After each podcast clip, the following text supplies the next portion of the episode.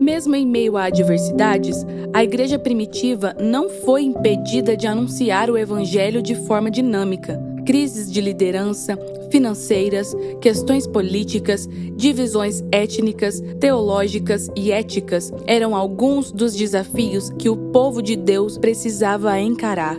Nesta série, veremos como o livro de Atos nos evidencia que a base da fé cristã está sempre nas Escrituras. Bem-vindo à série Atos, o Evangelho em Movimento. Gente, uh, hoje nós vamos dar seguimento na série Atos, o Evangelho em Movimento. E hoje nós vamos para o capítulo 6. Então tome a escritura, abra em Atos capítulo 6.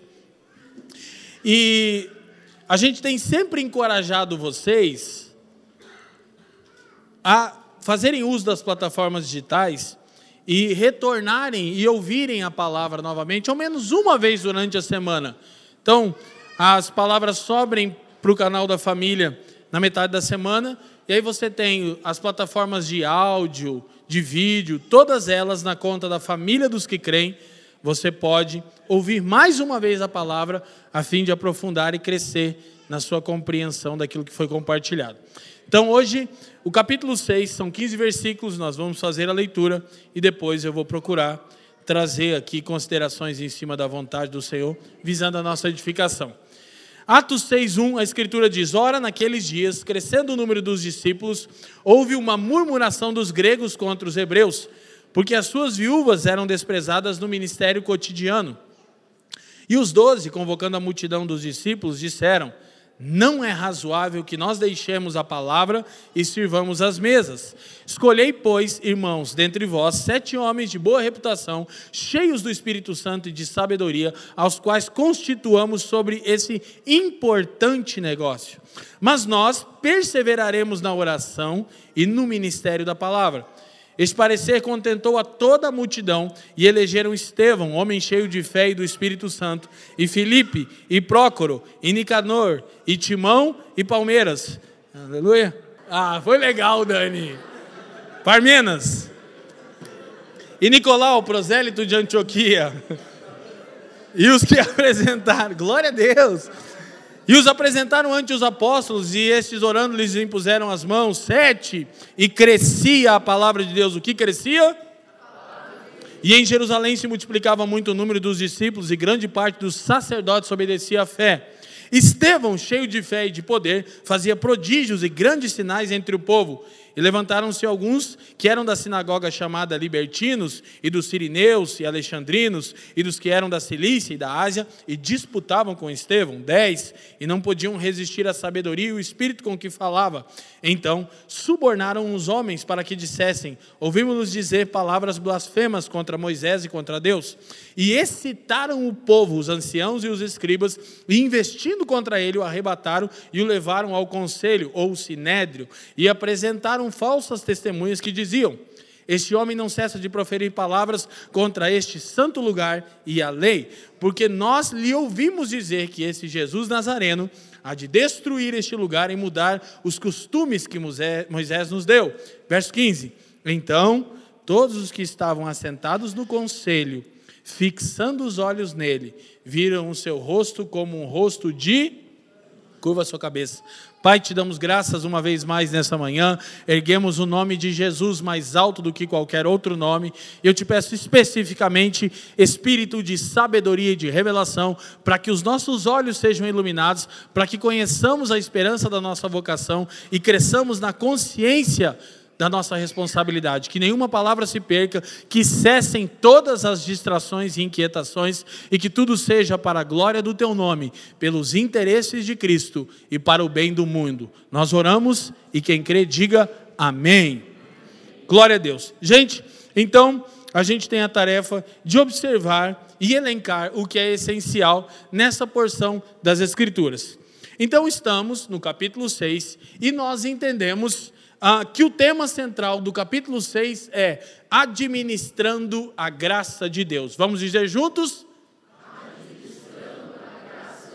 Ou seja, os discípulos, os apóstolos, a igreja, receberam dádivas do Senhor, o seu espírito, a comunhão, a palavra, enfim.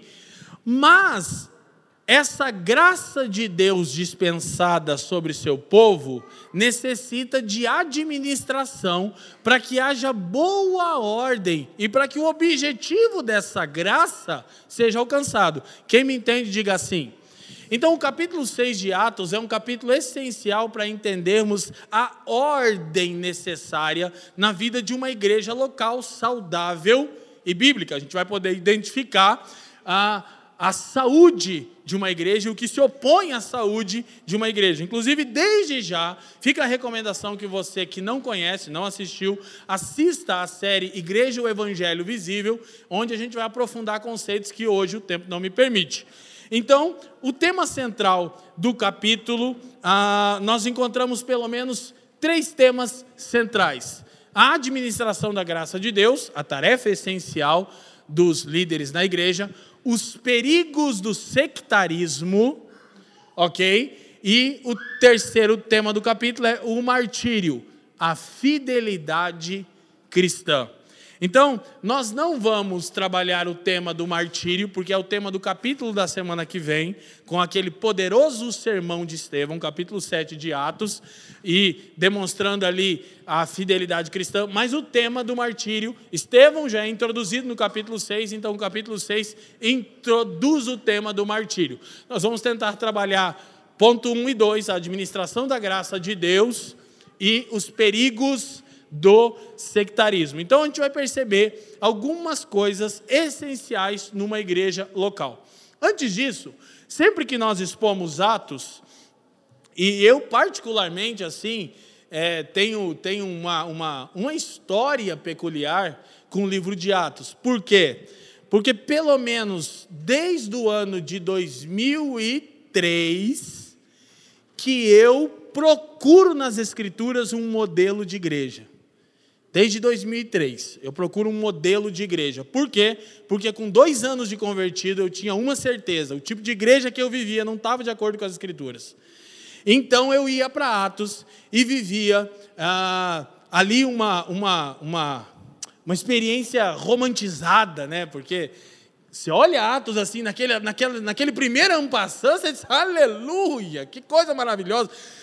Eu até diria que Atos seria o livro mais lindo do planeta se acabasse no capítulo 4. Que já tem oposição. Olha só, Atos capítulo 1. Jesus está com os discípulos, 40 dias, coisas concernentes ao reino. Pá, os irmãos em oração, esperando o Espírito Santo. Atos capítulo 2, a vinda do Espírito, empoderamento, a tradução da mensagem, a salvação. Atos capítulo 3, sinais, prodígios. Atos capítulo 4, oposição, mas a igreja fiel, proclamando a oposição. Atos capítulo 5 começa a ficar esquisito, tem uns irmãos que começam a mentir lá, irmão. Aleluia. Você sabia que tinha mentiroso na igreja de Atos, irmão? E aí, Atos capítulo 6, só que daí a gente assim, tá bom, o mentiroso Deus matou, problema resolvido. Então, aí, Atos 6 tem um problema maior. Começa uma facção, uma divisão, uma murmuração no meio da igreja. Os irmãos começam a demonstrar, escute, indícios de segregação, de sectarismo, de facção. E os. Isso vai ficar bênção para os diáconos, né? E aí diz: crescendo o número dos discípulos, aumentou a murmuração. Aí os diáconos surgem, aleluia. Num contexto de murmuração, surge a ordenança dos diáconos. Mas o que eu quero refletir com você é que nessas minhas muitas idas ao livro de Atos, procurando modelo de igreja, até descobrir que Efésios é mais útil nisso, porque propõe uma natureza de igreja, você precisa definir uma coisa em Atos. Atos é prescritivo, ou seja, tudo que está aqui é prescrição, tem que ser feito assim, ou Atos é descritivo. Atos é uma descrição do que está acontecendo. Porque Atos capítulo 6, olhe para mim, pode sugerir que é uma mera descrição. Eu vou falar do papel e da importância dos diáconos também, o texto elenca isso. Mas pode, porque assim, ó, cresceu o número de discípulos, faltou comida, aí surgiu os diáconos. Então parece que é uma coisa que não estava muito no projeto. Parece que os diáconos são meio que um quebra-galho ali, aleluia, diaconia, glória a Deus. Parece que é um tapa-buraco. Mas, então, Atos é prescritivo ou descritivo? Aí é aquela resposta teológica maravilhosa que você odeia. É, é prescritivo quando quer ser prescritivo, e é descritivo quando quer ser descritivo. Resolveu o problema? Não, porque agora eu vou ter que identificar o que que então é prescrição, tem que ser assim. Eu acreditei tanto nisso, os irmãos me valorizem, tá? Que eu nunca tive um problema. Eu, assim, duas coisas eu nunca fui. Eu nunca fui mentiroso. Eu sempre expus claramente o que acreditava. E eu nunca fui mais ou menos em nada. Se eu chegasse a uma convicção nas escrituras, Deus me livre, sai da frente, que eu brigar com todo mundo, literalmente. Então teve uma época da minha vida que eu, é, é descritivo, é prescritivo, a igreja é só nos casas, nas casas. O que, que a gente fez? Fechou o prédio, alugou uma casa. doideira, doideira. É igreja nas casas, irmão. A gente foi para as casas, então, alugou a casa, igual alugou um prédio, mas era menor. E pensa que a gente insistiu nesse negócio até começar a entender quando é descritivo e quando é prescritivo. Uma importante orientação para entendermos quando é prescritivo. Como eu sei que um governo plural presbíteros e diáconos, como está é aqui o esqueleto de Atos 6, ele é prescritivo e não descritivo. Não é uma sugestão e tampouco é uma narrativa do que aconteceu. Simples, repete-se nas epístolas paulinas. E Paulo é o apóstolo da igreja. Embora Pedro jurasse que fosse ele. Né? O Novo Testamento vai deixar claro que o, que o engenheiro daquela coisa é Paulo. E aí você vai ver Paulo falando da função diaconal. Então você descobre o seguinte: ah, embora os diáconos surjam num momento que tem uma demanda, não é só descritivo, é prescritivo. Uma igreja bíblica tem que ter diáconos. Aleluia? Agora a pergunta é: o que é um diácono? Aí já tem que começar a desmontar, né? Os irmãos de Terno Azul, é porque é a única experiência que eu tive, né? Mas aí os outros irmãos podem falar aí dos, dos enfim, não vou dizer o que eu pensei. Então, só para relembrar algumas coisas sobre a natureza da igreja, pode baixar, eu acho que para mim, por favor. Uh, isso é um texto extraído da série o Evangelho, Evangelho Igreja Visível, né? E Greg Allison, um importante teólogo, vai dizer: igrejas locais são lideradas por pastores, também chamados presbíteros, e servidas por diáconos têm buscam pureza e unidade, praticam a disciplina eclesiástica, a gente já falou isso, uma igreja bíblica tem disciplina. E esse é o principal, talvez o principal problema pelo qual não consegue mais diferenciar uma igreja bíblica de uma igreja não bíblica, que a igreja bíblica tem disciplina. Glória a Deus. Embora, imagina numa sociedade pós-modernista falarmos sobre disciplina pública. Meu Deus, já come, ai, ai, opressão, né? Cris, como é que é o termo? Eu estou estudando um autor de esquerda que está confrontando a esquerda, inclusive, muito legal. Aí ele diz que a política identitária cunha o termo lá, né? Cristão ocidental heterossexual branco opressor. Cristão ocidental heterossexual branco e opressor. Doideira. Eu não sou muito branco, né? Não sei se eu enquadro nisso ali, mas tem disciplina eclesiástica. Aleluia. Desenvolve ligações com outras igrejas e celebra as ordenanças do batismo e da ceia do Senhor. Capacitadas pelo Espírito com dons espirituais, essas comunidades se reúnem regularmente para adorar o Deus triuno, encenar a obra da redenção, isso é o culto, uma peça de teatro que conta a história de Deus ao mundo, proclamar a palavra, apresentar o evangelho a não cristãos, discipular seus membros, cuidar das pessoas por meio de oração e contribuição e posicionar-se tanto em prol do mundo quanto contra ele. Essa é uma síntese de uma definição de uma igreja bíblica. Escute, nunca foi tão urgente discernirmos uma igreja bíblica. Nunca foi tão essencial no Brasil a capacidade de discernir uma igreja bíblica e saudável. Porque tem muita coisa que é anátema espalhada por aí. Então, o texto de Atos vai mostrar um pouco dessa necessidade de ordem para administrar a graça de Deus. E a ordem que o próprio Cristo estabelece para o seu povo, eclesiástica, é basicamente essa: um, presbitério. O que é o presbitério? O governo direcional da igreja. É o governo que traz as direções, à luz das Escrituras, para a comunidade de fé. É essencial, a gente vai voltar no tema, um governo plural, centrado nas Escrituras. Ouçam, nem todos vocês sabem, mas houve um momento dessa comunidade de fé onde ela só não terminou e impediu que esses frutos maravilhosos aqui fossem reais, porque havia um presbitério posicionado nas Escrituras.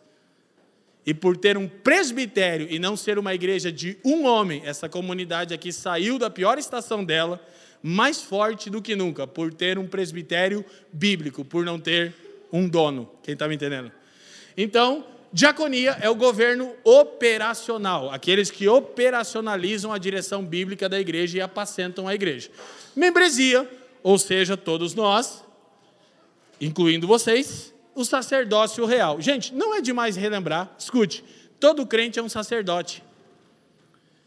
O sacerdócio não é dado aos presbíteros, aos diáconos, aos apóstolos ou profetas. É o sacerdócio de todos os crentes. E todo cristão precisa entender que, como sacerdote, ele deve servir a Deus, aos santos e ao mundo. Diga comigo: servir a Deus, servir aos santos, servir ao mundo. Ok? Então, há muitos irmãos que estão numa posição passiva passiva, numa posição de espectadores.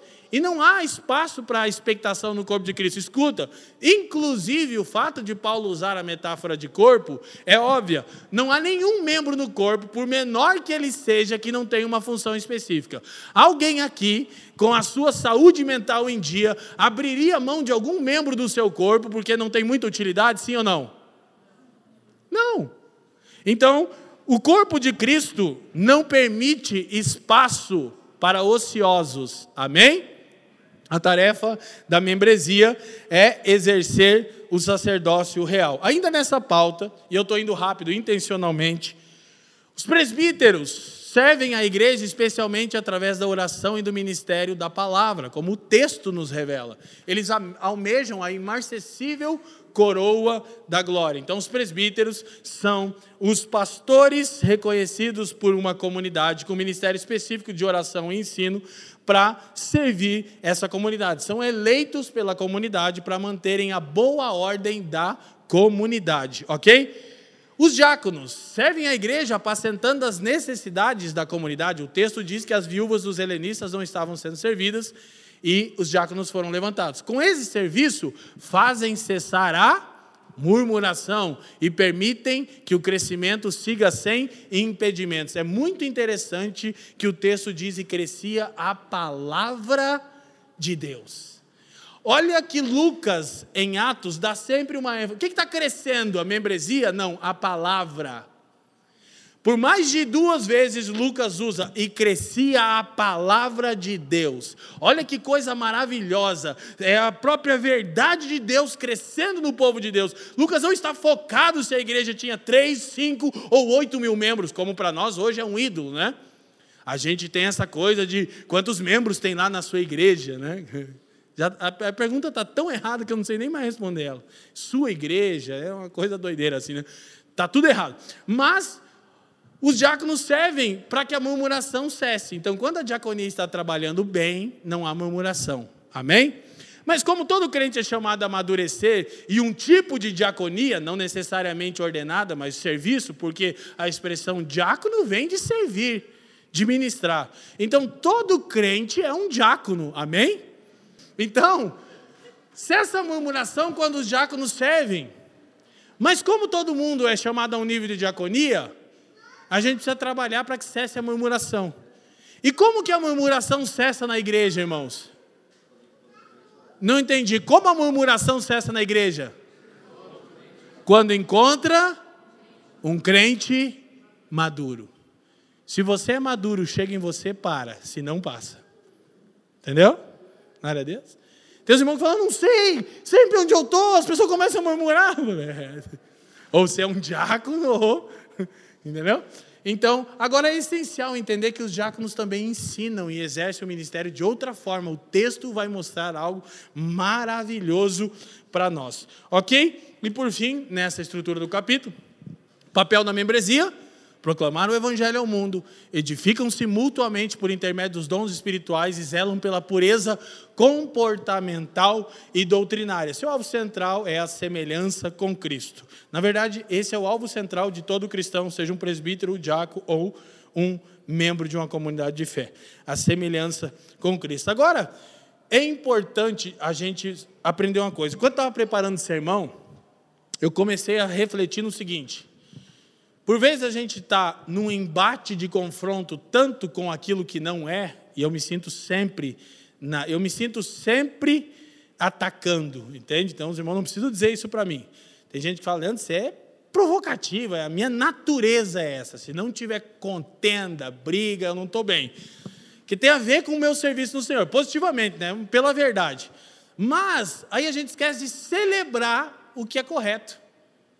E alguns de nós esquecem de celebrar o fato de congregarem numa igreja bíblica. E a gente precisa celebrar. Não a placa da igreja, que se placa fosse bom, não estava para o lado de fora, amém? Mas uma comunidade saudável, com um presbitério plural, com uma diaconia que se entrega pelo serviço dos irmãos. Gente, está escasso, infelizmente. Eu não falo isso aqui com louvor, eu falo isso com angústia. Está escasso na nossa nação igrejas bíblicas. Essencialmente, a primeira característica de uma igreja bíblica. Eu tenho trabalhado apoiando plantação e revitalização de igrejas, e essa comunidade também, pelo menos há 15, 16 anos. O principal problema que temos é, quando alguém está se inspirando na gente, e isso está sempre acontecendo, a gente não vende uma coisa que não é verdade, Nunca fazemos isso, a família dos que querem não tem essa conduta. Quando chega um pastor aqui muito aleluiado, eu só conto o BO para ele, o cara sai atordoado. Não, não, para de julgar, só porque a gente talvez tenha uma estética legal, tem uma linguagem boa. Claro, a gente amadureceu em muitas coisas, mas, né? E aí, quando eu falo assim, gente, vamos trabalhar na plantação, na revitalização dessa igreja? Vamos. Primeira coisa que tem que ser removida. O pastor diz para mim, qual? Eu digo, você. Ele diz, como assim? É, você enquanto líder solo tem que sair daí. Aí o Leandrão vira uma bênção, incrível, tem uma palavra top, mas não precisa tanto. É sempre. Não, o Leandro, o Leandro foi assertivo. Mas o problema central é que a gente vive um modelo de igreja que não é neotestamentário. Igreja que tem um líder solo. Aí quando esse cara assim vai e se estriba no seu próprio entendimento, a igreja inteira paga por isso. Mas o problema é de quem? Dos membros que congregam numa igreja assim. Entende? Então nós precisamos entender o valor de um, uma liderança plural. Ela coloca ordem na vida da igreja e permite que a igreja flua na sua vocação. Lembra? A palavra de Deus seguia crescendo em Jerusalém. Esse é o alvo. Não é a família dos que creem sai crescer, é a palavra de Deus que tem que crescer. Então é essencial, e aí a gente precisa refletir nisso. Não há amparo neotestamentário para o pastor solo. O Novo Testamento não reconhece nenhum tipo de liderança que não seja plural. Você sabia que não há a expressão dirigida a um homem no Novo Testamento, pastor, no singular? Só uma pessoa usou o termo pastor no singular. Diz o nome dela para mim.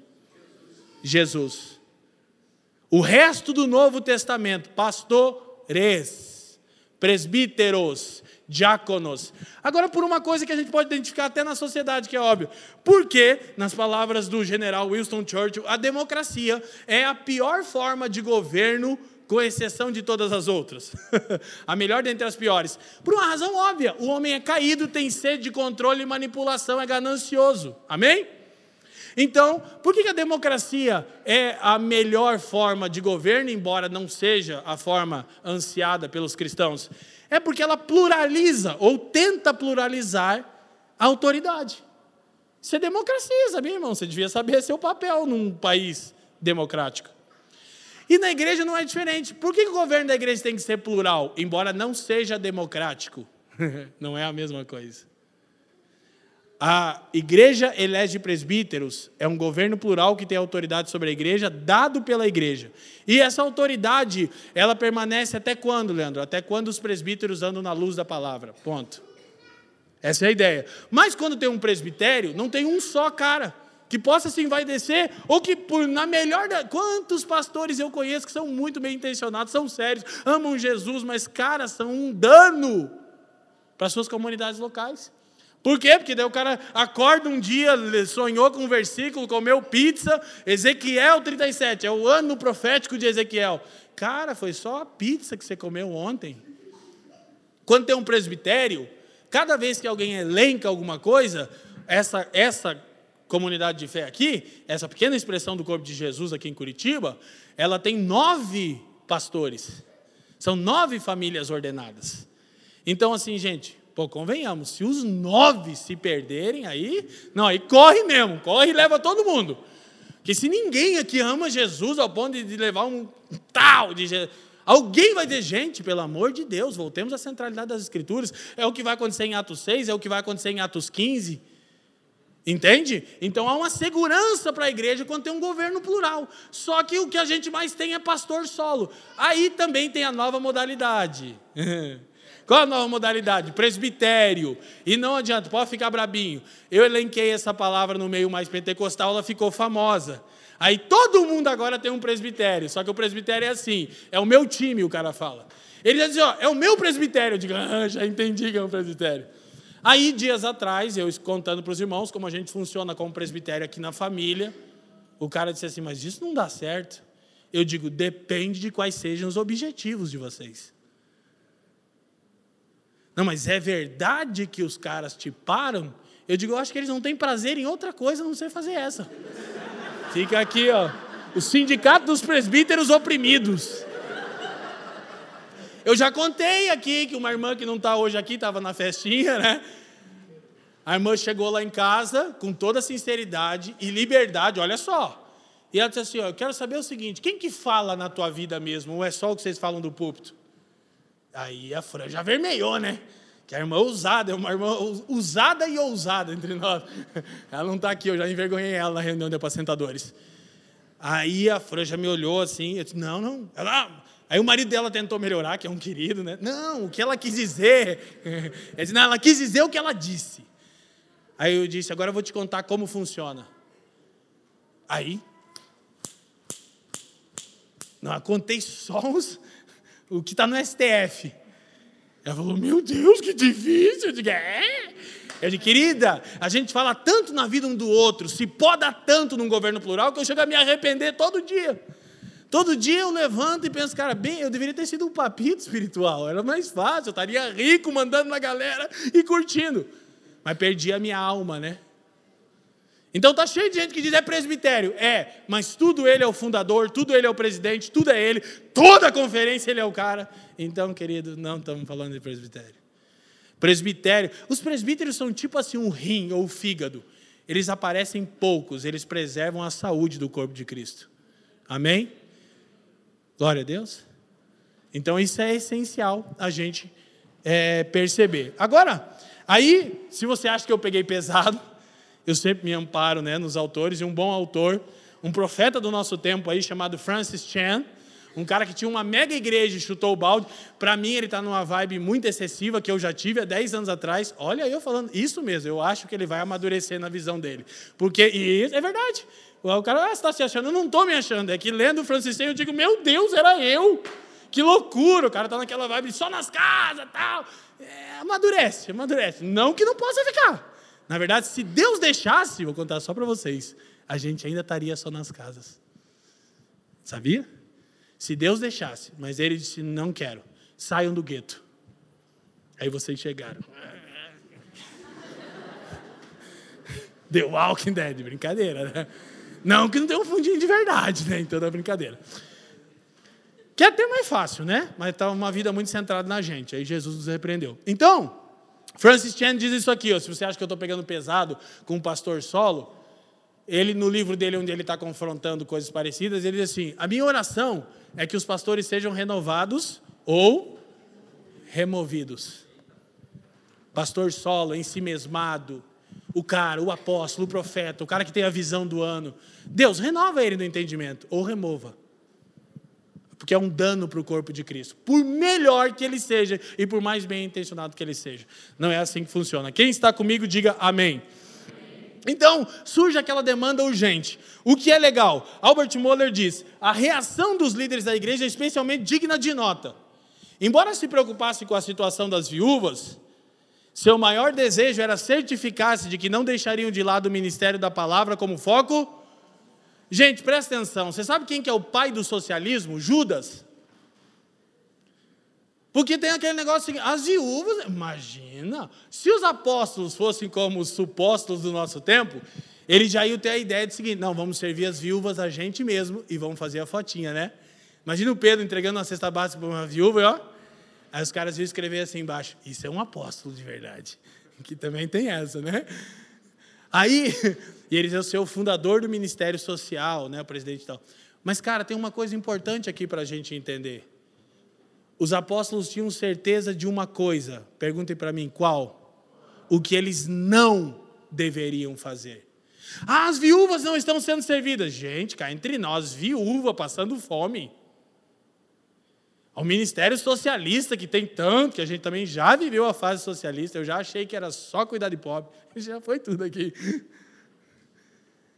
E os apóstolos disseram: não deixaremos o ministério da palavra e da oração. Agora é interessante que é meio óbvio, por quê?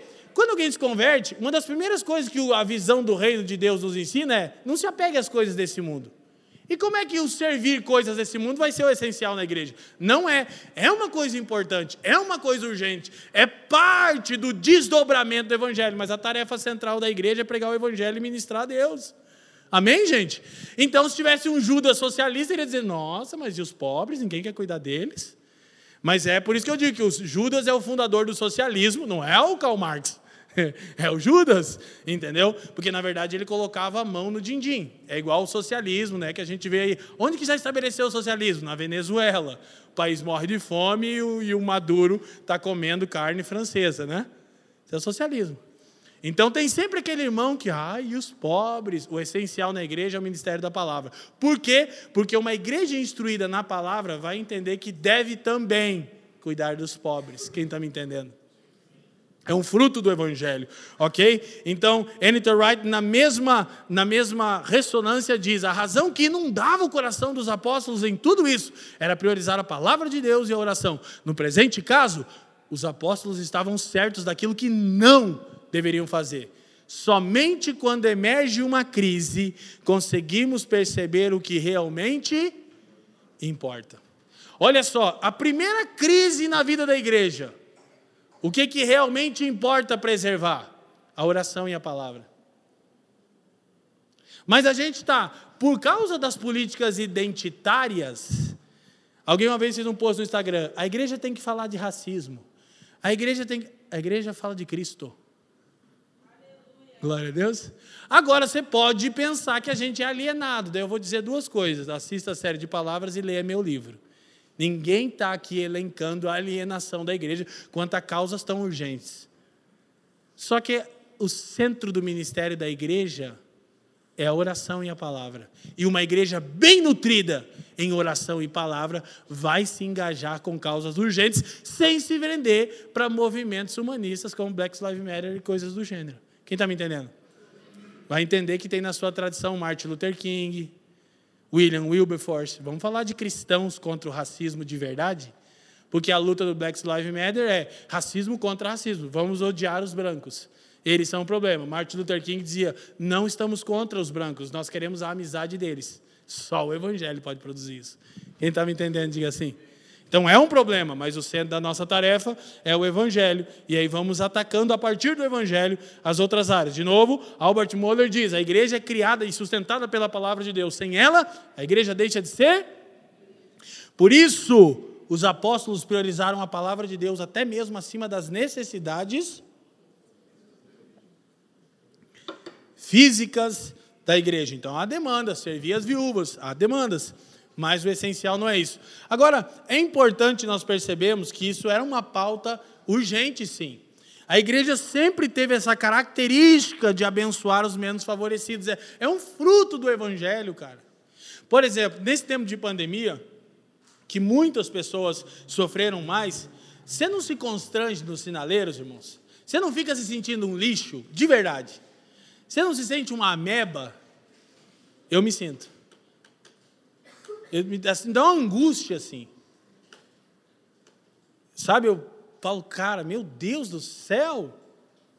Se eu não já tivesse aprendido que a pobreza não será erradicada, eu ainda estava na vibe de quando a gente começou a construir casa em comunidade carente e a gente pensou: isso aqui é o que a gente tem que fazer, construir casa para pobre.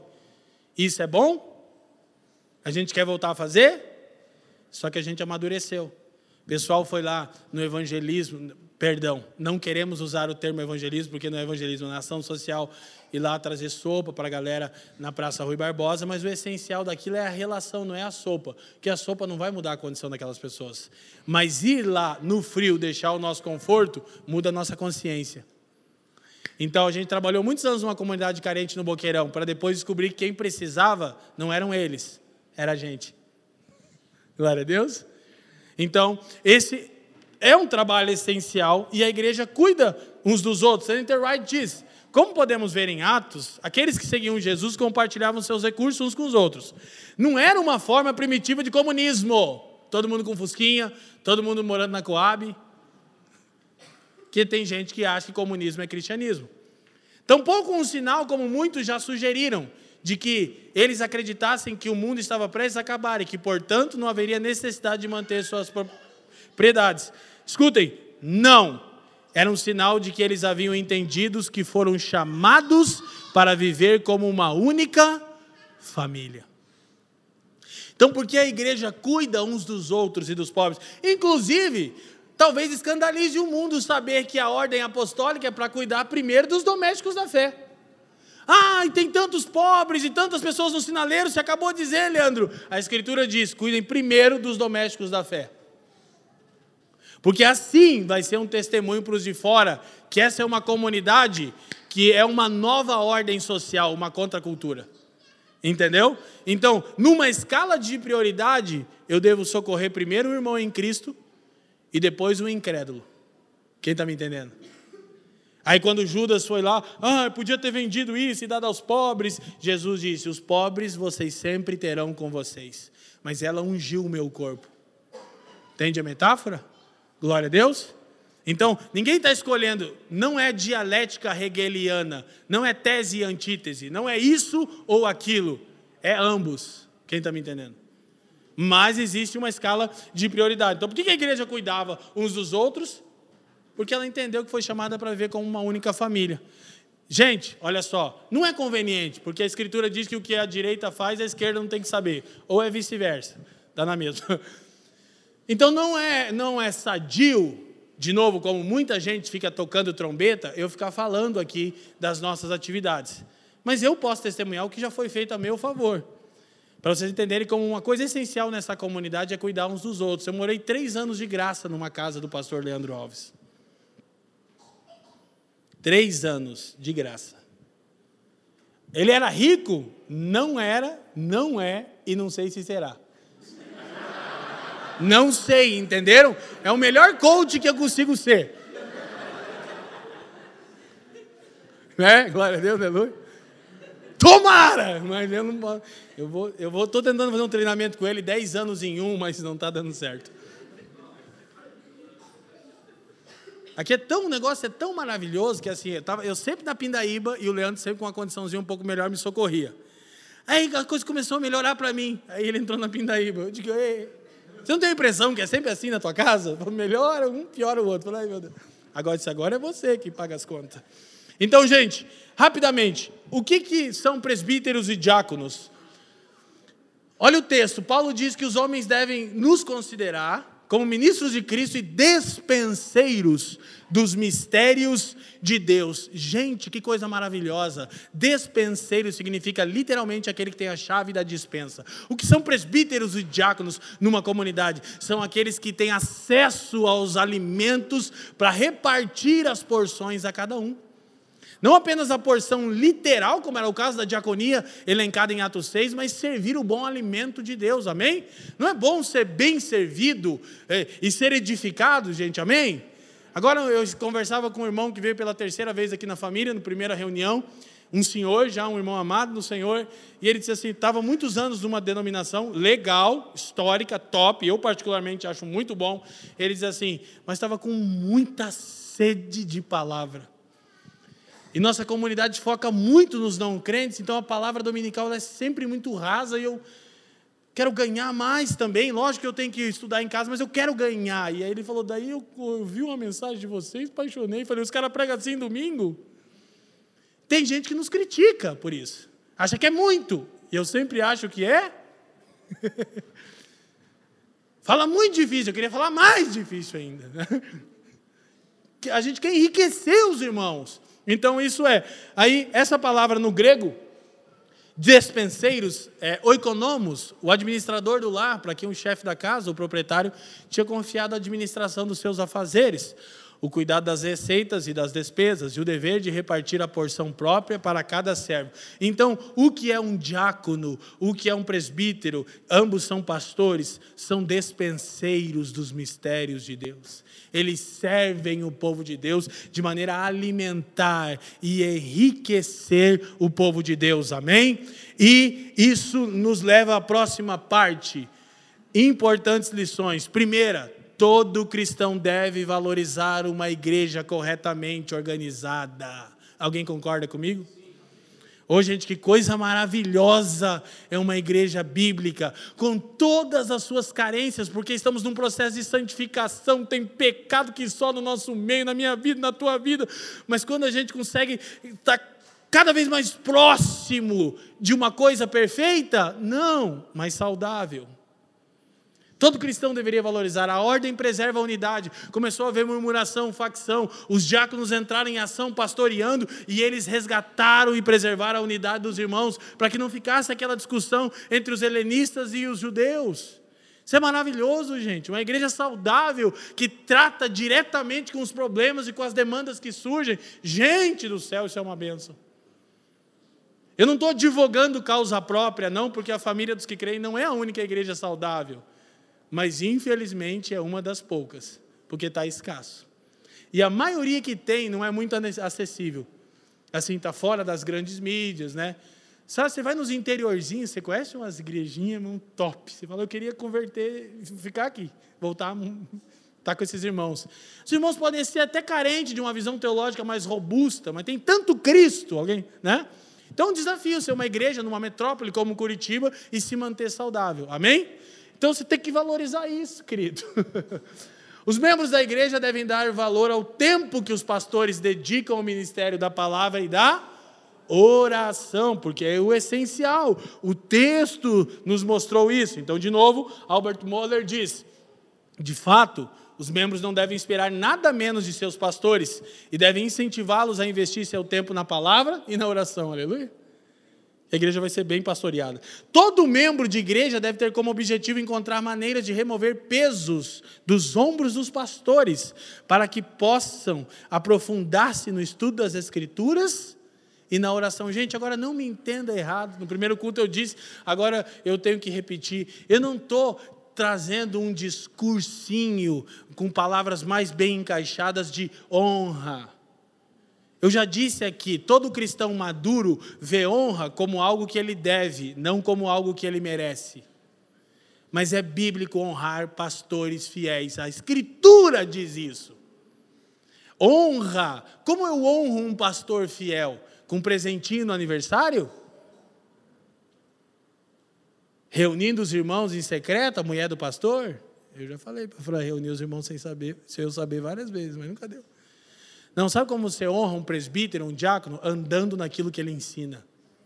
Sabe como eu me sinto honrado quando as pessoas valorizam o que dispensamos de graça de Deus e levam em consideração e vivem aquela verdade? Eu me sinto um pastor honrado e tenho certeza que os meus colegas também.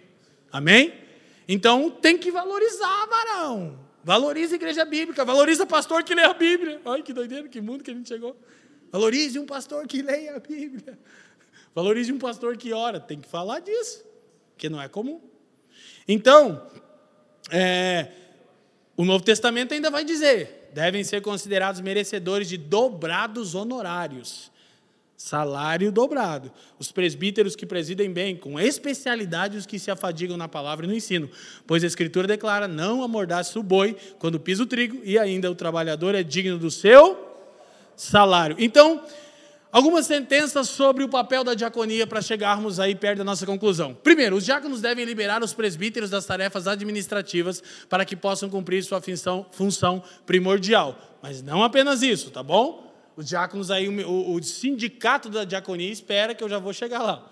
Os diáconos devem ser os principais servos dentro da igreja. Irmão, é assim que vocês veem a diaconia dessa igreja? Ai, ai, ai.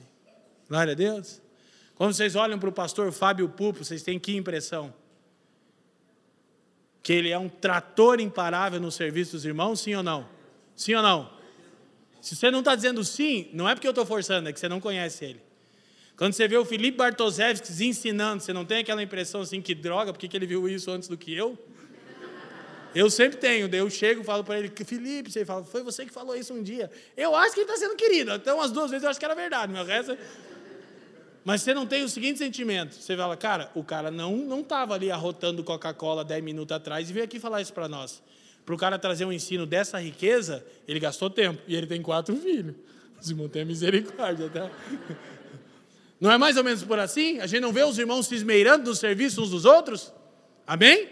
E graças a Deus, outros irmãos que ainda não são diáconos ordenados, mas que têm demonstrado uma conduta que honra o Senhor e nos alegra, aleluia?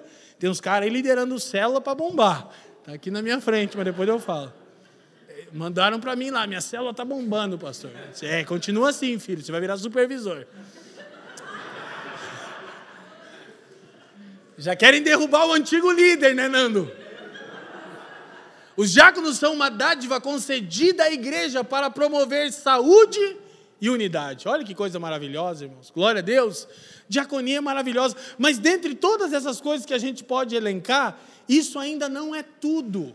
Porque, olha só, os diáconos surgem com a necessidade de servir a cesta básica das viúvas dos helenistas. Só que quando os caras impõem as mãos sobre eles, o texto, a partir do capítulo do versículo 8, vai dizer que os caras fizeram umas coisinhas a mais. Diz que Estevão, cheio de fé e poder, operava sinais e prodígios. E ele era tão hábil nas escrituras que vai parar diante do sinédrio, a cúpula intelectual de Jerusalém, e ninguém pode resisti-lo. Então, o meu preferido bispo anglicano disse o seguinte sobre isso: Você nunca sabe, quando impõe as mãos sobre outras pessoas e clama a Deus para que trabalhe através delas, quais novas coisas virão pela frente, ou seja, quais novas coisas Deus fará através delas. Então, os diáconos são muito mais do que pessoas que servem em questões logísticas, mas também servem em questões logísticas. Amém? Então, olha só, gente, a questão essencial não era apenas a necessidade vigente, a comida. Lembra que a gente falou do perigo do sectarismo? Mas sim a possibilidade de discriminação no seio da igreja. Por isso os apóstolos declararam ser isso um importante negócio. Essa é uma abordagem minha. Eu pensei bastante se eu podia dizer isso, e acho que posso. Não vi nenhum teólogo dizendo isso. Mas eu fiquei, cara, tem mais aqui. Os caras, assim, sete homens cheios do Espírito Santo, não podia ser apenas para a cesta básica chegar na casa da, da senhorinha. Embora isso é importante. Mas estava havendo discriminação, sabe por quê? Que as viúvas dos judeus de fala e cultura grega, os helenistas, eram desprezadas, estava começando a haver aquele problema judeus e gentios. Mas essas viúvas eram judias, só que eram helenistas, ou seja, tinham adotado a fala e a cultura grega. Então, as judias viúvas de fala aramaica recebiam alimento. As judias viúvas de fala grega não estavam recebendo, porque falavam grego. Então, está começando a ter os indícios. Olha só, diz que Atos tinha que ter acabado no capítulo 4. Eu estava dizendo que estava uma benção, oposição, tudo, mas no capítulo 5 já tem um mentiroso e Deus mata todo mundo ali. Aí no capítulo 6 os irmãos já começam a se autodiscriminarem no seio da igreja. Aí começam os problemas, né? E a igreja, os apóstolos a gente precisa tratar na raiz. O que é muito comum nos nossos dias, infelizmente, não é a fala grega da pessoa, né? O dialeto. É o poder aquisitivo. Faz ela ser tratada com um olhar mais especial. Isso é um anátema, irmão. Essa comunidade, olha só como é bênção estar numa comunidade bíblica. Eu posso falar de púlpito em alto e bom som, sem ser reprovado por ninguém. Ninguém aqui pode dizer que uma única vez viu um presbítero ou um diácono dessa igreja tratando de maneira especial alguém com poder aquisitivo. Porque você não tem como provar isso. É mentira. Tratamos todas as pessoas com a devida dignidade e atenção. Glória a Deus. Comunidade que teme ao Senhor. A gente não tolera nenhum tipo de sectarismo. Nenhum tipo de tratamento especial. Ninguém vai ter tratamento VIP. Ninguém vai ter um acesso VIP. Naturalmente acontece, né, por causa das andanças pela nação, volta e meia chega um irmão mais imaturo na fé, se eu vim aqui para a igreja do Leandro Vieira, queria ser discipulado por ele. A gente já tem até um jeitinho certo de lidar com essa pessoa, né? Não, claro, fim do ano ele de vez em quando está por aqui. Os irmãos fazem um corredor. Por que, que a gente quer ensinar aquele irmão? O irmão não caia nessa vaidade, porque o nosso irmão também não está envaidecido. Mas ninguém vai ter tratamento especial. Ah, mas é que eu sou fulano de tal. E daí, velho? Que todo mundo que está aqui a gente trata dignamente. Amém? Então é um problema. Só que agora, a gente já entrando no tema para concluir, que é o problema aí do sectarismo, olha só, Miroslav Volf, um importante teólogo croata e também sociólogo, Inclusive, ele escreveu um livro de onde eu extraí a citação, maravilhoso para quem gosta, para quem quer entender essas demandas de políticas identitárias, chama Exclusão e Abraço. É pesadinho a leitura, mas é boa, é necessário. Tem que ter um pouquinho de paciência, que ele é grosso no caldo, falando dos problemas. Aí Miroslav Volf diz: talvez não seja nenhum exagero afirmar que o futuro do nosso mundo e da igreja dependerá de como vamos lidar com identidade e a diferença.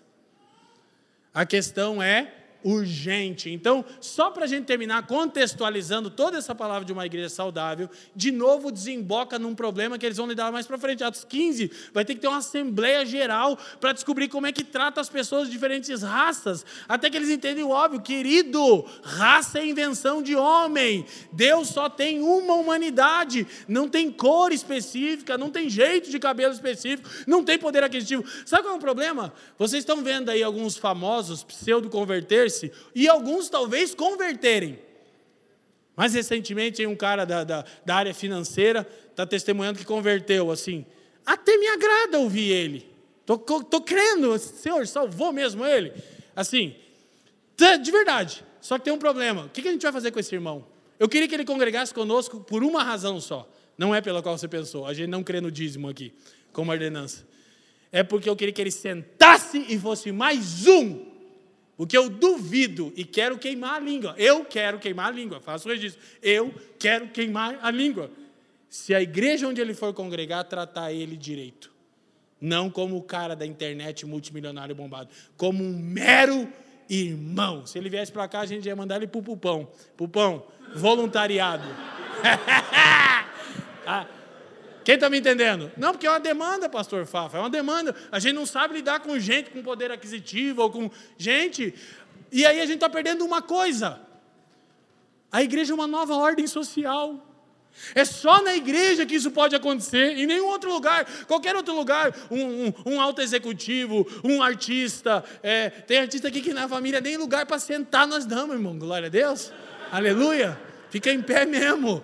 Então, assim, o único lugar que as pessoas vão ser tratadas como iguais seria a igreja, mas a igreja já abriu mão dessa coisa, ela, tá, ela aceitou vários tipos de sectarismo. Tem que sentar todo mundo aí na galera do fundão aí, do bem-vindo aí, tem que. Amém, irmãos? Glória a Deus. Agora há bons testemunhos, mas fica para outra hora. Então, para a gente concluir,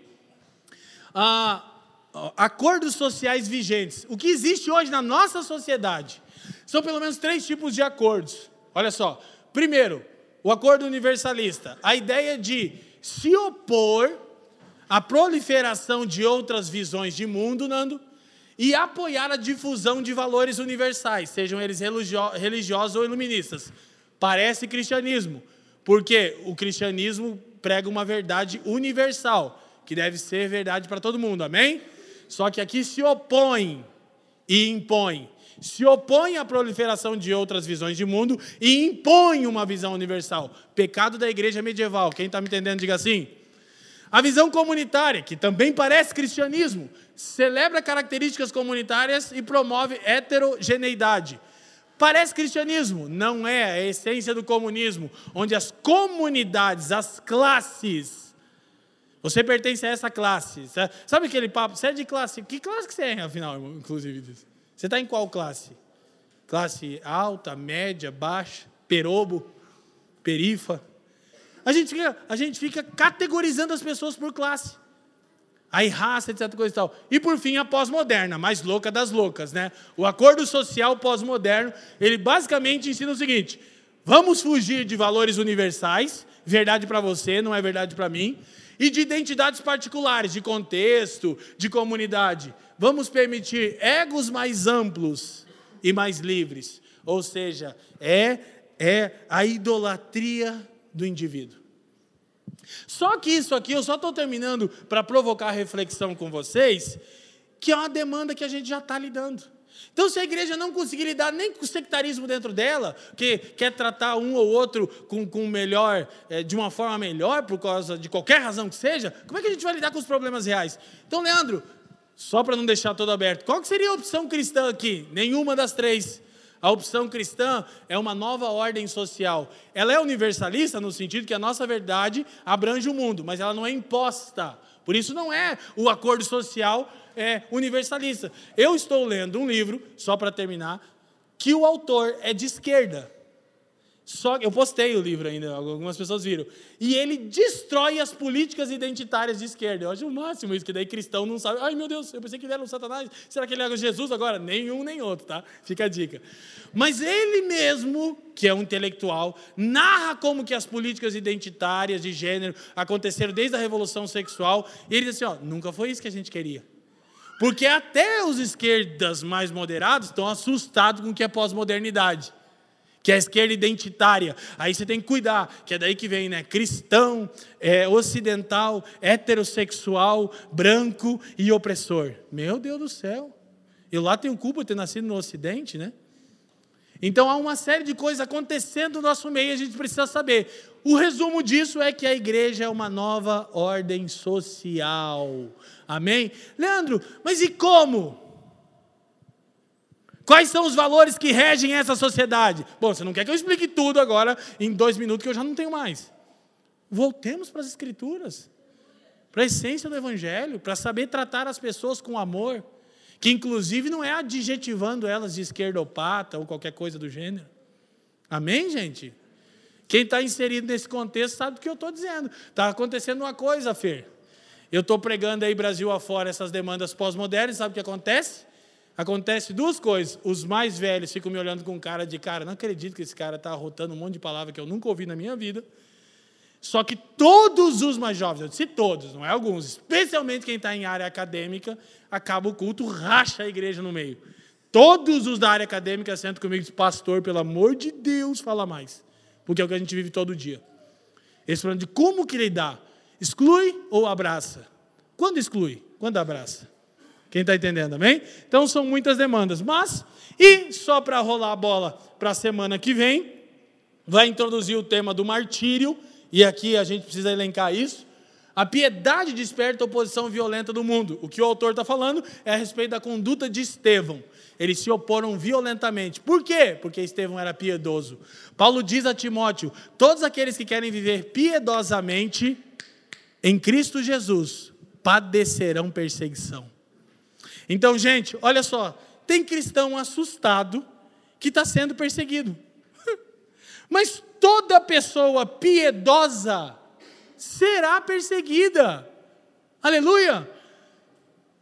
Tem alguém perseguindo você? Sim ou não? Não levanta a mão, eu fazia a piada. Pegou a piadinha, né? Que se ninguém te persegue, você não é piedoso. Porque toda pessoa piedosa é alvo de perseguição. Agora, nem todo mundo que é perseguido é piedoso, tá? Glória a Deus, né? Essa foi tipo aquelas sacadinhas tuas, né, Bartô? Agora estou pegando o jeito. Glória a Deus, gente, amém? Então a gente vai entrar no assunto da oposição, mas eu quero terminar com uma coisa. além de mostrar que diácono exerce muito mais do que isso, Estevão está operando sinais, prodígios, pregando, tem uma coisa que a gente está vendo aqui na oposição. Lucas termina o texto dizendo que todos olharam para Estevão e seu rosto era rosto como de um, como de um. Agora você acha que o rosto de Estevão se transfigurou e apareceu uma auréola em cima da cabeça dele, ficou um cabelinho enroladinho, loiro e olhinho azul? Seria isso um por quê? O que é o rosto de um anjo? Como que Lucas está? É rosto de anjo, mas como é que é um rosto de anjo se quando os anjos se manifestavam, normalmente eles tinham forma humana? O que seria um rosto de anjo? Lucas não é nenhum Ezequiel para detalhar essas coisas, né? Sabe o que é? De um mensageiro. O que que Lucas está elencando? Que em face à oposição violenta que custaria a vida de Estevão, sua face era de um mensageiro fiel de Deus. Então, minha oração é que a gente deixe esse lugar aqui como pessoas que têm rostos como de anjo, decididos a pregar fielmente o Evangelho, mesmo em face à oposição. Quem está me entendendo, diga amém. Que as pessoas possam dizer, como quem tem rosto de anjo, está decidido a pregar a mensagem. Amém? Obrigado por nos ouvir. A Família dos que Creem é uma igreja local em Curitiba comprometida com o Evangelho e a vida em comunidade. Para nos conhecer melhor e manter contato, acesse famíliadosquecreem.com.br.